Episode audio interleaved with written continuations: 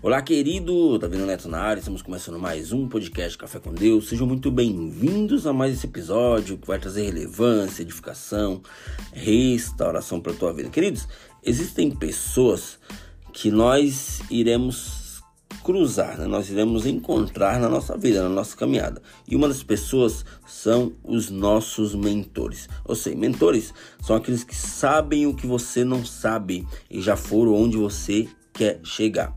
Né? Alguns exemplos bíblicos, queridos, são Elias, né, que foi mentor de Eliseu, Moisés, que foi o mentor de Josué, Noemi, né, que foi a mentora de Ruth, Mordecai, foi o mentor de Esté, e Paulo, né, que foi mentor de Timóteo. Ou seja, o que é um mentor? O mentor, queridos, ele é um treinador, ele é um líder, ele é alguém que foi designado para fazer você é, é crescer, para abrir tua mente, e ele sempre vai estar focado nas suas qualidades. Às vezes, nós queremos andar com pessoas que só aplaudem nossas qualidades. Porém, queridos e queridas, mentores, né, é, é, professores, treinadores irão nos corrigir e Deus vai usá-los de uma forma tremenda em relação a isso.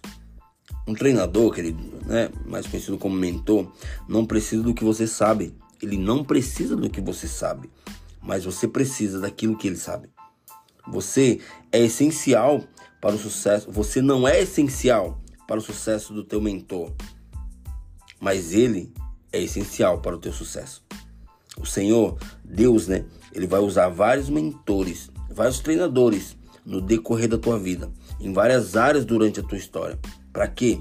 Para que você venha crescer ter um mentor, queridos e queridas, é manter um relacionamento com alguém que preza pelo teu sucesso, que preza pela tua caminhada, que preza é, é para onde, qual destino você está indo.